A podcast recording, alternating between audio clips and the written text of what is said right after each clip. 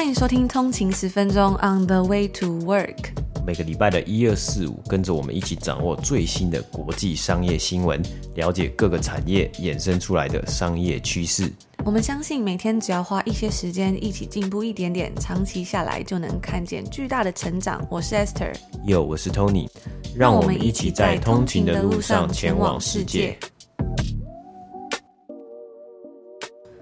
早安，今天是九月二号，星期五，欢迎回来通勤十分钟。大家早安。那今天呢是正式进入到九月的第二天啦，不知道大家在九月呢有没有什么样的计划？因为我看到嗯，还蛮多人可能都计划说在下半年啊，或者是明年初要准备出国旅游了嘛。在昨天的集数里面呢，我们也是分享了在呃这个月的好书抽奖活动，所以也别忘了，如果你已经是付费订阅的 VIP 的话，可以点选呃下面的链接，记得要填写表单，然后加入我们的 VIP 专属 Slack 群组，一起来一起来参加每个月的好书抽奖，要抽出十本的加密货币。之王送给大家哦。那如果你喜欢我们的节目的话，我们除了在每个礼拜一跟礼拜五的这个免费集数之外，在礼拜二、三、四也有更深入的、更多的商业新闻啊，还有美股消息，或者是好书分享，以及在多伦多一些工作生活等等的内容跟大家分享。到十月底之前呢，有一个月的免费试听，那之前是只有两个礼拜而已，所以也千万不要错过这个优惠活动。那除此之外呢，现在如果开启一年的订阅的话，还享有七六折超级优惠，立即省下一千六百九十。十块，所以再加上免费试听呢，就大约等于是四个月免费收听哦，非常的划算。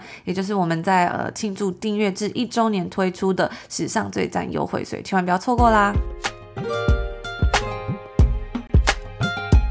要来跟大家分享呢，连锁大卖场 Walmart 它旗下的一个会员制卖场 Sam's Club 山姆山姆会员店，不知道大家有没有听过？那在这个礼拜呢，他们宣布说啊，山姆会员店从今年秋天开始要来调整他们的年费了。距离 Sam's Club 他们上一次调整年费呢，其实已经要是将近十年前的事，大约是九年了。那现在这一间仓储式大卖场呢，它总共的会员人数其实已经徘徊到在创纪录的高位了。为什么呢？因为通货膨胀的影响啊，我们之前就有稍微分享到，很多的消费者呢，纷纷都想要去寻找到能不能在哪一个卖场找到更划算的地方去购买日常用品啊，还有杂货。那特别像是 Sam's Club 这种地方，它比较多是那种一次要购买比较大量的商品，但是呢，你可以用更划算的价格去购买到一些品质比较好的东西。那平常大家可能比较少听到这一间 Sam's Club，但是呢，它其实就像是 Costco 一样这种仓储式经营的会员制大卖场。它成立于一九八三年，它的名字为什么是叫山姆会员店 Sam's Club 呢？主要是因为啊，它是以 Walmart 的创办人 Sam Walton 的名字所命名的。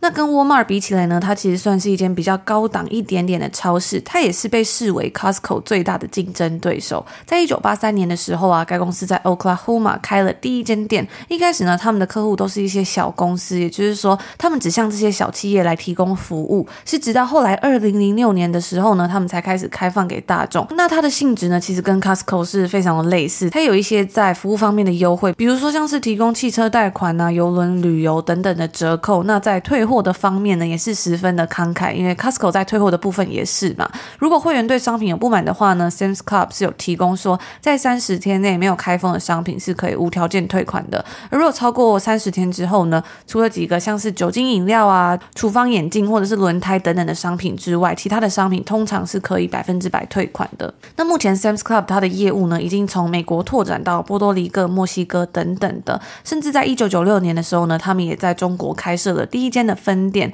那以前呢、其实在二零零三年到二零零九年的时候，他们也有在加拿大开了六间分店，但是呢，后来因为经营不善，所以他们就决定将所有加拿大的门店都关掉了。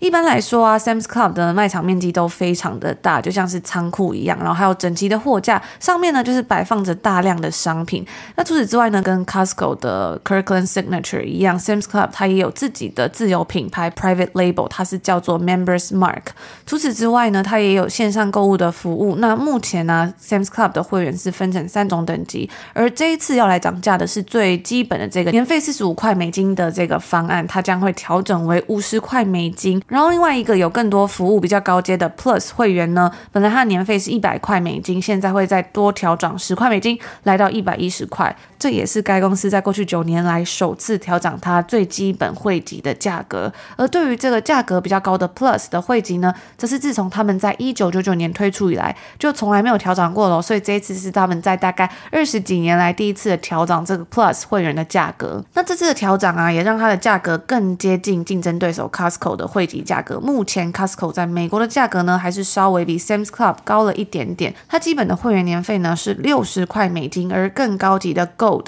黄金等级的年费呢，则为一百二十块美金。在疫情最一开始爆发的那几个月里面呢、啊，消费者就纷纷开始转移向到 Costco 啊、BJ's Wholesale，或者是像 Sam's Club 这样子的大卖场。为什么呢？因为大家在囤积大量的卫生纸啊，还有一些比如说像清洁用品啊、罐头汤等等，就是那种可以存放在家里面。比如说像台湾台风天的时候，大家都会去想要去买一些泡面存放在家里嘛。那时间快转到最近的几个月啊，这些消费者呢，他们来到这些会员是仓储式大卖场呢，主要呢是希望能够找到更便宜的油价，就是加油，因为汽油的价格在过去几个月是非常高的嘛，还有大量的折扣商品等等的，来缓解通膨的问题。而随着顾客的增加呢，现在 Sam's Club 它的策略就是说要来慢慢调高它的年费。不过啊，也因为通膨的关系，在这样子情况下来调涨价格，其实呢也可能会为消费者带来阵痛。在本周三。下午呢，该公司给他们会员的一份报告中啊，该公司的 CEO 就表示说，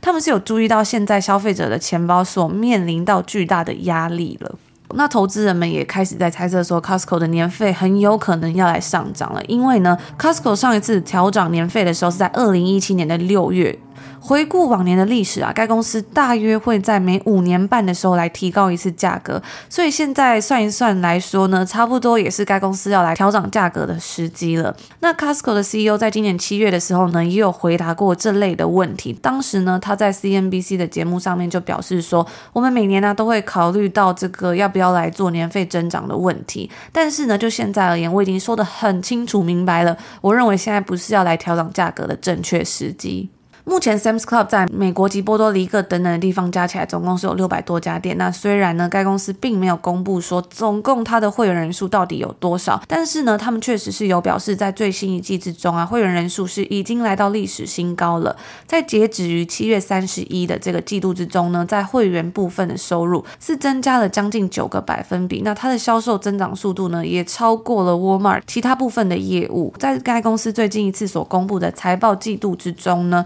，Sam's Club 的同店销售额是增长了九点五个百分比，而 Walmart 的同店销售额呢，则是增长了六点五个百分比。该公司的首席会员及行销长就表示说，山姆会员店呢，这一次之所以要来调涨会籍的原因，是因为他们近年来对于公司所进行的投资，从提升货架上面那些商品的品质啊，到增加新的更方便的购物方式等等的。那这几年呢，他们也增加了，比如说像是可以在路边取货，甚至是还有在同天送货的服务。服务将他们原本的自有品牌 Members Mark 重新调整，并推出 Scan and Go 的这个服务，让消费者可以透过智慧型手机，当你在逛商店的时候呢，就可以直接用手机里面的 App 去扫描商品的条码，然后直接结账。商店里面呢，也增加了一些像是高档保养品牌海洋娜拉或者是 Banana Republic 等等的品牌，所以该行销长啊也将这样子的服务比喻为说，哎，就像你家里如果你要更新里面的设备啊，或者是重新装修升级的时候，其实也是要花钱的嘛。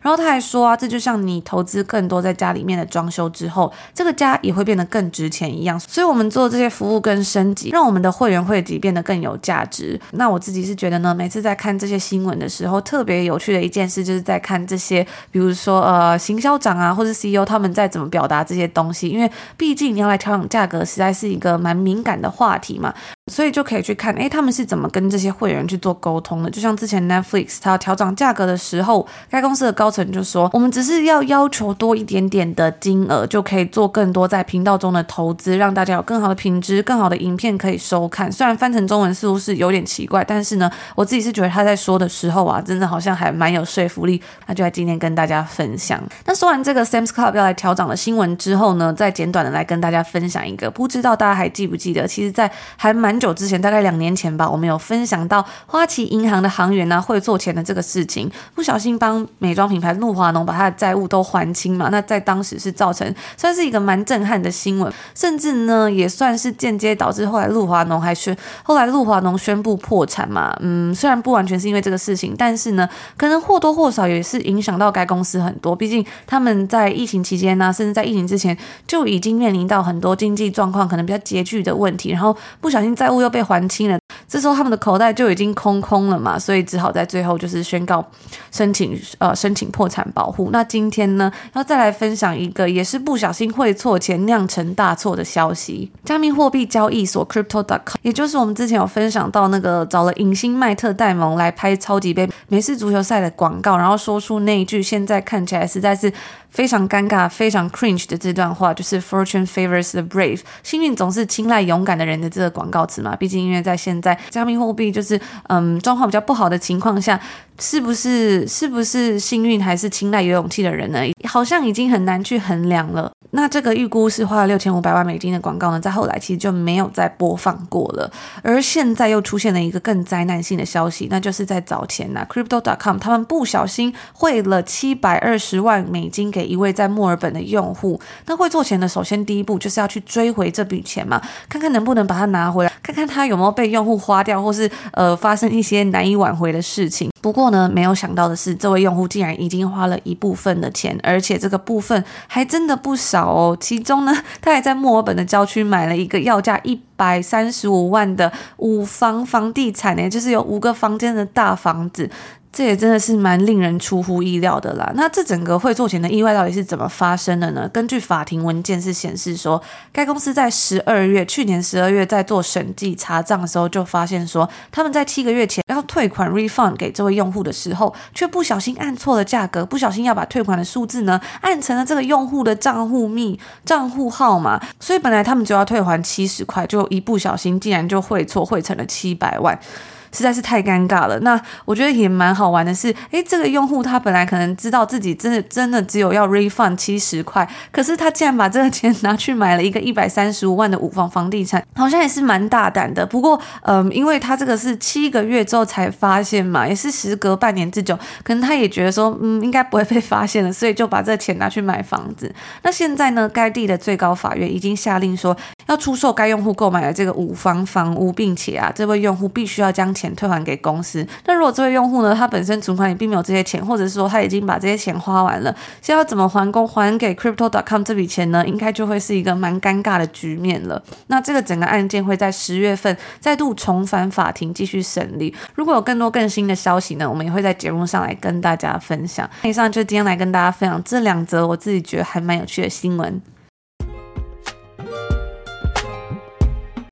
线上购票平台 s e g e e k 呢，在北美时间昨天，也就是周三八月三十一号的时候啊，宣布在呃最新一轮的一轮募资之中啊，募得了两亿三千八百万美金的现金啊，那该公司的估值呢，也在。最新的募资轮之后呢，来到了十亿美金，成为独角兽公司啊。那本次的募资轮参与的投资人呢，包括了 Exo 以及机构投资人 Wellington Management。那 Wellington Management 呢，也是一间非常大的机构投资人啊。那他也投资了很多上市的公司。如果呢，仔细去看一些上市公司的股东成分呢，其实应该蛮常会看到这个名字的。那不过因为今年的市场情况啊，也有报道指出啊，该机构呢近期呢是多次尝试了一些私有公司的市场，就是去投资这些新创的募资轮啊等等的。那呃，除了 Wellington Management 之外呢，这一次的其他投资人也包括了 Arctos Sports Partner 以及。Qualtrics 的创办人和 Smith Entertainment Group 的创办人是同样一个人，呃，Ryan Smith。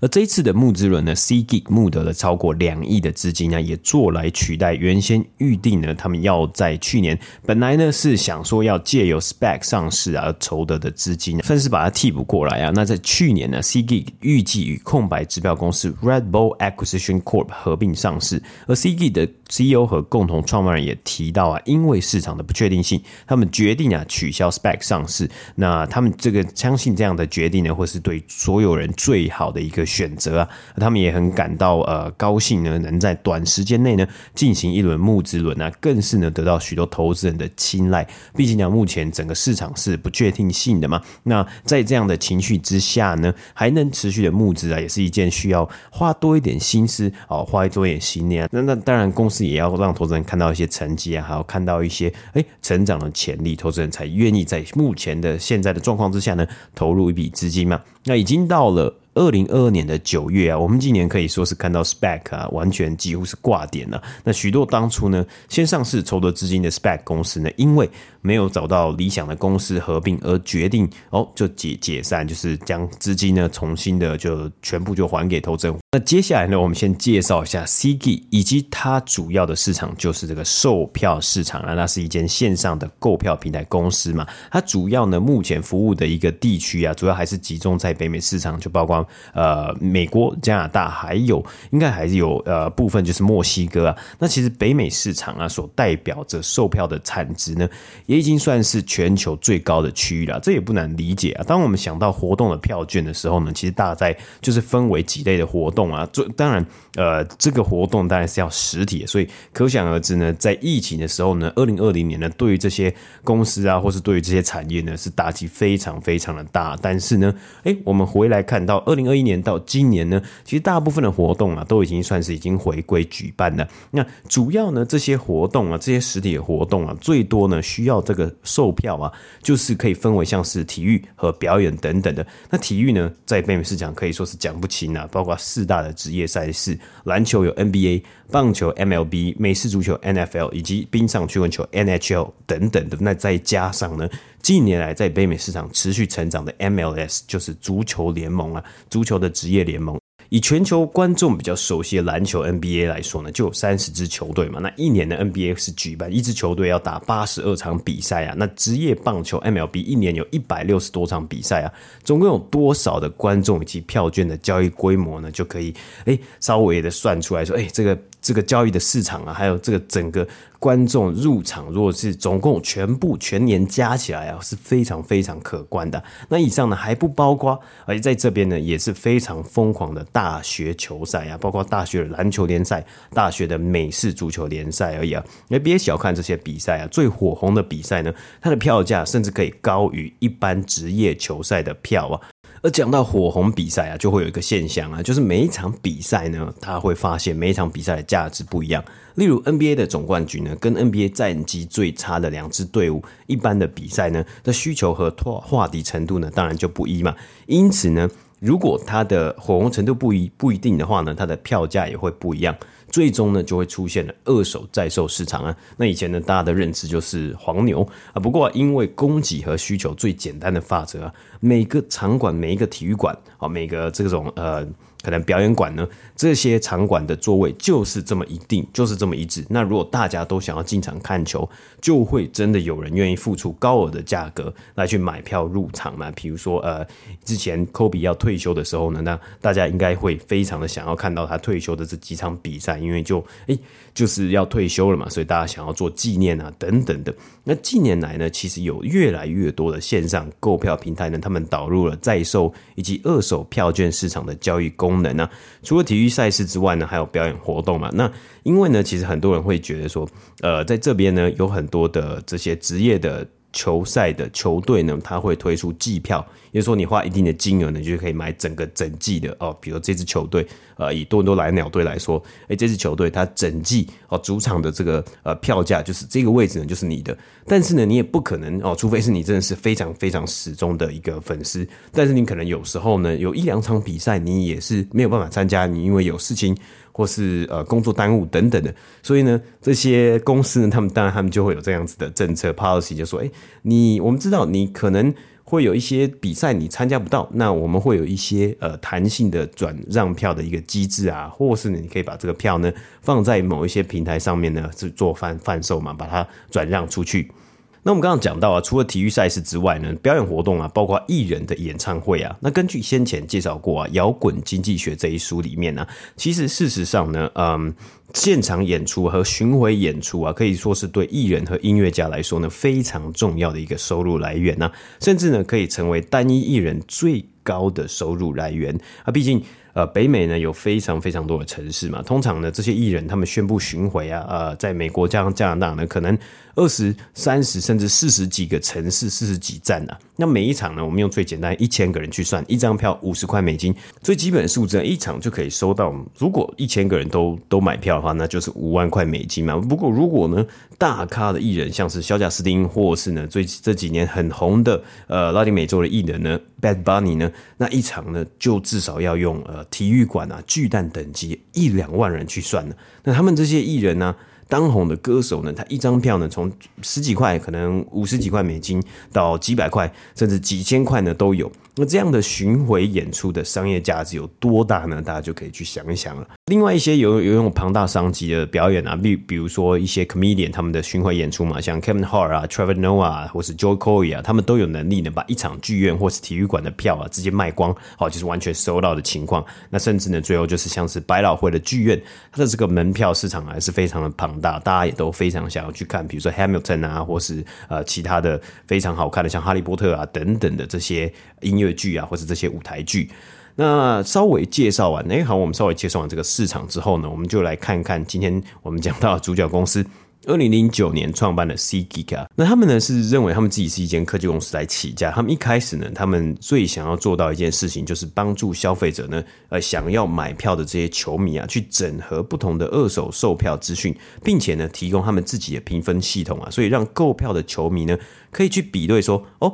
他今天这个票呢，是不是买贵了？比如说，他如果是买到，就是他一开始没有抢到票，那他想要买一个二手的票呢，或是一个在售的票呢，他是不是买很贵？或者是呢，避免这些球迷啊去其他的平台呃买票而遇到被诈骗的高风险呢？那我记得在买票的时候啊，真的是要非常的小心，因为先前呢我就有看过有很多专门比如说要骗人加钱的这种诈骗平台，或是钓鱼的网站嘛，他会在你搜寻比如说哎某某人的演唱会门票的这个关键字上面呢下广告，比如说哎贾小贾斯汀演唱会这个这个关键字其实很好下嘛，那大家很很很常去想要去这个搜寻这个这个关键字嘛。诸如此类的情况，其实也发生在我之前看过啊，像是呢，如果从台湾要来加拿大呢申请旅游签证这个 ETA 的时候呢，我就看到很多人都有被呃一样的方式就是被诈骗了，就是他在他的网站上呢。如果输入说，哎，你要去办这个 ETA 嘛，那他就会出现一个呃很类似的网站，但其实不是加拿大政府的。然后里面呢，它的价格呢还比就是在政府的网站上面办这个 ETA 还贵。然后重点是那个东西好像还是假的。那很多人呢就因此而受骗，而且最麻烦的是说，因为其实很多人可能到后来才会发现说，原来自己被骗了嘛。然后呢，时间可能已经到了准备要去搭机、准备要出国的时候，才发现说自己并没有这个签证的时候，就会变得很尴尬。你可能就会哎机票要取消啊，或者是整个旅程又要打掉重来，所以我在网上之前真的看到还蛮多人因此而受骗的。有时候真的是要小心，真的诈骗真的是非常的猖獗。对啊，所以这个在买演唱会门票的时候也是一样的，就是他会用就是下广告嘛，所以他会让呃可能搜寻这个关键字的人呢、啊，第一个就点到他们的网站呢、啊。那他网站呢，真的也是做得非常专业，看起来就像一个诶真实的售票平台啊。然后当消费者呢他付钱之后呢，有很高的几率他拿到那张票呢根本。没有办法真正入场嘛？那他也要等到可能他如果后来没有去查，他没有去多加的去留意的话，他可能等到当天呢、比如说球赛当天、演唱会当天，他去入场扫那个 QR code，就会发现扫不进去呢，那就会非常的扫兴嘛。因此啊，对对于这些想要好好做二手票市场的公司来说呢，呃，当然也不只有 CG 啊，就是这些公司所有公司来说，这些信任的成本非常非常的高啊。因此呢，一开始 CG 就好像是一个。呃，他把自己定位在一个找二手票或是门票的搜寻引擎，当然不止二手票啊，就是一些所有的综合的地方，他帮你去抓说，哎，哪边呢有卖这个这个可能这个演唱会啊，或者这个球赛的门票。那后来呢，他们也推出了一个自己的在售市场。那让拥有票的人呢，可以在平台上面呢，就是直接交易嘛。那 SeatGeek 呢，就是在这些手续费之中呢，就是在这些交易之中呢，收取手续费啊。但是呢，卖二手票当然也只能卖到一个极限嘛。如果呢，能够同时拥有两个市场有多好？就是你卖诶一开始的一手 一手的票，然后呢，你又可以转卖。那做这个最厉害的呢，目前呢，整个市场里面呢，应该。最大的龙头啊，全球来说应该就是 Ticketmaster 这个平台啊，它的母公司呢就是 Live Nation，而目前呢，Live Nation 呢目前是一间市值两百亿美金的上市公司啊，它光票务这个业务啊。在该公司二零二二年第二季的财报之中呢，就显示了这个业务呢就赚了超过五亿美金啊。那同时，整个公司啊，Live Nation 这个公司还包括演唱会实体活动的业务啊，是高达了这个收入呢，这一季最新一季呢就高达了三十亿美金啊。当然，他们第三个区块呢是包括了赞助啊，还有广告等等的。整体呢，他们第二季的营收是达到了四十四亿美金。所以，像是 CG 这些比较新兴的公司啊，他们也想要超越 Ticketmaster 以及 Live Nation 呢。所以呢，他们一势必要开创出自己的路。因此啊，在二零一六年开始呢，SeatGeek 呢也慢慢的一步一脚印啊。他们一开始首先找到的对象呢，就是四大职业赛事的第五个哦，MLS，也就是呃美国职业足球大联盟呢，他们成为了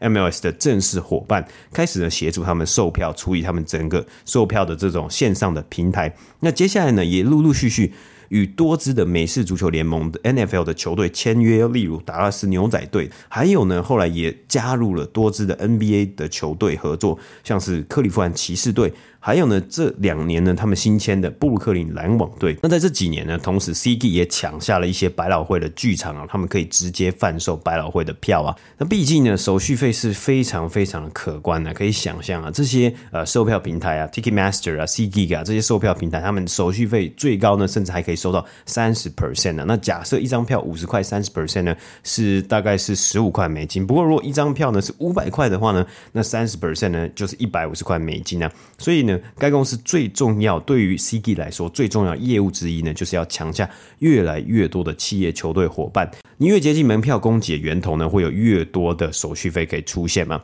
而因为疫情啊，二零二零年对于实体活动来说啊，可以说是非常惨重的一年啊。ceg 在当年呢，二零二零年的营收呢，只有少少的三千万美金啊。而不过随着疫情开放啊，二零二一年呢，去年全年的营收呢是来到了一亿八千六百万美金啊。而今年预估啊，他们全年的营收可以翻倍，达到三亿六千万美金。根据该公司去年的投资人报告，因为毕竟他们该他们想要去年想要用 SPAC 上市嘛，所以他们其实有公布了一些呃，包括他们上市的资料啊，还有公布了一个投资人报告，可以让大家去看一下，诶，这间公司它目前的一个状况是如何。他们自己是预估啊，在二零二五年呢，他们可以达到全年营收超过十亿美金啊。不过相对来看呢，Ticketmaster 他，一季呢就可以赚五亿美金啊，所以对于 CG 来说呢，还是有一段路要走啊。那对于他们来说呢，他们自己的直接成本呢，其实不太没有很高，因为毕竟它就是一个软体，一个这种线上的平台嘛，一个科技公司。要软体公司来说呢，它的直接成本通常都不会到太高，但是呢，对他们来说，最多的成本啊是放在了行销和销售上面呢。或许呢，可能。这个呢，我认为其实会占到该公司营收四十 percent 甚至五十 percent 啊，都有可能呢、啊。好几年前呢，我记得我好像就很常在 YouTube 上面呢，呃，还有很多社群媒体上面看到他们的广告，那他们也会找，就是专门去找呃比较大型的 YouTuber 啊，然后来去做合作，让这些 YouTuber 呢变成他们的品牌大使，然后去宣推广啊，就是宣传他们的呃购票服务啊，或是他们这种呃线上的这个买票平台嘛。那当然这些钱可能是非常重要了，不然在这么竞争的领域之中呢，很有可能。消费者就不认识你了嘛？那 CG 他们自己呢，在去年的报告里面是提到，他们的 Gen Z 的消费者呢，比起竞争对手还要多啊。对他们来说，可能是一个潜力啊，因为毕竟 Gen Z 的这个呃购买力的，如果他们真的很喜欢一件东西的话，他们购买力应该会非常的强大，就跟球鞋市场一样嘛。那或是呢，这个 Gen Z 呢，他们也慢慢的在成长，他们在慢慢的在长大。如果他们从一开始呢，就已经成为 CG 的一个呃专实忠实的用户的话呢，他或许在未来呢，可以变成一个呃非常粘着、非常稳定的一个用户啊，不管是他要去看球赛，或是他要去看表演，或是他要去看百老汇呢，他可能首先呢拿开手机呢，就是打开手机就会是呃搜寻 CD 的 App 啊。那 SeatGeek 呢，当然它算是一个比较新的一个软体公司，比较新的一个平台，它当然也是以手机为主啊，所以它最主要的一些呃功能呢，它都是建立在呃以它的手机的 App 上面呢来做基础来去建立上去。除了行销之外呢，另外一个 sales 呢，就是他们的销售来说呢，对他们来说，就是他们要好好的进军到各种的 enterprise 啊，在报告之中有写写到这些 enterprise 啊，这些企业呢，就是呃许多可能职业赛事的球队。或是呢，很多可能体育场馆啊等等啊，像是如果以 Live Nation 的一个呃营运方式来说的话呢，它其实啊、你要去找很多体育场馆啊，直接跟这些场馆呢来去做合作啊，或是直接拥有这些场馆的话呢，其实在做卖票的时候呢，更是更能提供一个一条龙的服务啊。那不确定他们会来未来会不会想朝着这个方向来去前进啊？但是这个呢，或许是他们可以去慢慢去找到说。他们能不能去撼动这个 Life Nation 的它整体的市场啊，还有他们整体呃一个。全球的领头羊的一个地位啊，那当然，其实呃不只是 CG 啊，也有非常多的其他的类似的平台，还有竞争对手，这性质非常非常的相似啊，包括 Vivsite 啊、StubHub 啊等等的，所以他要在这些这么强庞大的一个竞争之中呢脱颖而出啊，我觉得还是也是有一定的难度啊，真的要取决于这间公司，他拿到了这些新的资金之后呢，他们是怎么去操作？第一个呢，他要去抓到他的受众，就是他会在在他平台上面呢，愿意持续的不断买票的人。然后第二个呢，他还要去找到更多的企业来去呃直接成为他们直接的伙伴呢。那他提供更多的服务啊，还有提供更多的价值给这些球队啊。例如呢，这些球队是根据他们的这个报告里面指出啊，其实他们在做的时候呢，很多时候或许是包括提供更多的数据给这些球队啊，那让让这些球队呢，他们知道他们的每一场比赛的每一个位置呢，可以有效的打到。呃最想要看他们比赛的这些观众，然后让每一个位置呢都填满，就是上面都有坐满人，而不是呢就是诶，突然有有的比赛呢就根本没有人坐，而是呢找到一个最 efficient 最有效率的方式呢去呃把这个供给呢以及跟这个需求呢完全填满了。那这些公司也在努力在进行做呃做这些事情呢，但是呢另外一个东西就是我们刚刚其实有讲到，因为除了他呃有直接来自这些球队。这些职业球队啊，或是这些场地，他们直接授权说：“哎，我让你卖这个，我们本来就要释出的票嘛，直接接近这些释放票的源头。但是呢，很大一部分是二手的或是在售票的市场。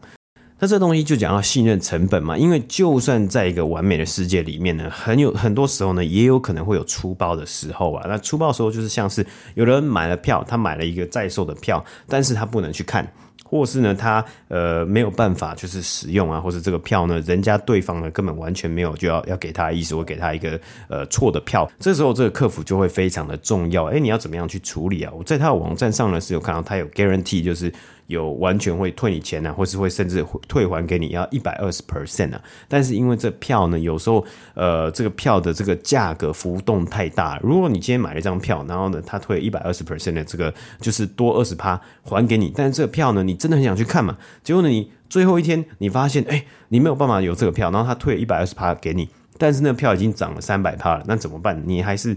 得最后呢得买贵，然后再去进场，不然你就可能你就错失了哇。呃，唯一的机会啊，可以看这个演唱会啊，或者是错失了就是去参加这一次呃活动的一个机会了嘛。所以啊，我认为这个客服呢，或者还有这样子处理，要怎么样去好好的处理这个问题呢？其实，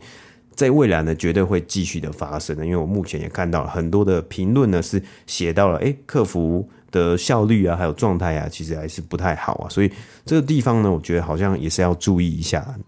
不过其实这个也是蛮好玩的一个地方，就是我们以前呢，大家想说，哎，这个卖二手票好像就是黄牛啊。但是慢慢的呢，这些市场呢，或是这些像甚至是连 Ticketmaster 呢，也可以直接在 Ticketmaster 的平台上面呢，哎，呃，购买票的人呢，你可以直接在上面呢，像你你要转让票啊，或者怎么样，那他还在上面。我记得在这里呢，看这个呃门票的话呢，你会看到有一行字叫做 Verify Resale Ticket，就是哎，这是 Ticketmaster 认证的，哎，这个是。